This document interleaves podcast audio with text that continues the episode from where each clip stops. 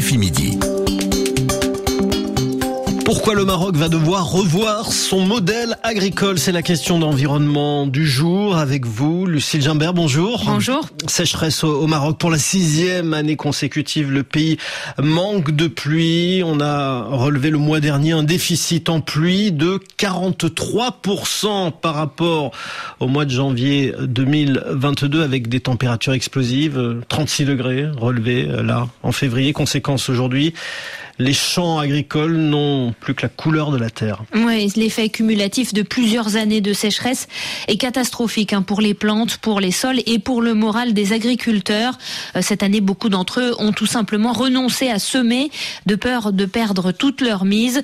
Mohamed Taher Sraili explique que la culture des céréales, principalement dépendante des pluies au Maroc, est très affectée. Il est professeur à l'Institut agronomique et vétérinaire Hassan II à Rabat. Malheureusement, avec une, une telle année, ben, les céréales sont quasiment perdues. Ça a un impact direct sur, euh, bien sûr, les revenus des agriculteurs et je dirais même sur la croissance économique et, et même la confiance qu'ont les Marocains dans la vie de tous les jours parce que l'agriculture demeure fondamentale comme activité économique pour ce pays sachant que l'agriculture occupe à peu près deux cinquièmes, 40% de la, la main-d'œuvre active au Maroc. L'agriculture d'irrigation tire elle aussi la langue car les barrages ne sont remplis qu'à 23% et encore c'est une c'est la moyenne nationale dans certaines régions.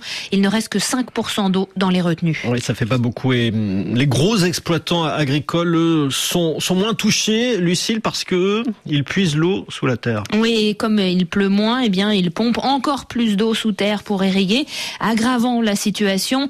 Ali Atimi, fondateur du site de vulgarisation sur le changement climatique Neshfat, dénonce une fuite en avant pour lui, pour cet agronome marocain installé en France.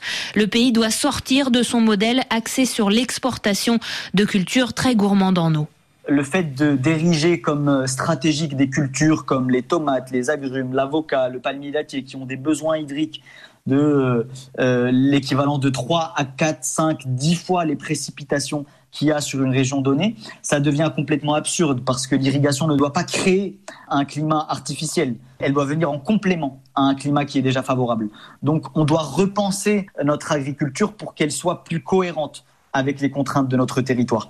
Et en réalité, c'est possible. On peut regarder le, caroubier, l'olivier dans un certain nombre de régions. On peut regarder par exemple des céréales économes en eau comme euh, le sorgho qui était historiquement très cultivé au Maroc, notamment dans les zones oasiennes, euh, le quinoa qui commence à être euh, cultivé dans certaines zones. Mohamed Taher résume l'agriculture euh, exportatrice et très irriguée a sans doute permis de créer de la richesse, mais aujourd'hui nous sommes rattrapés par le changement climatique. Merci Lucille Gimbert.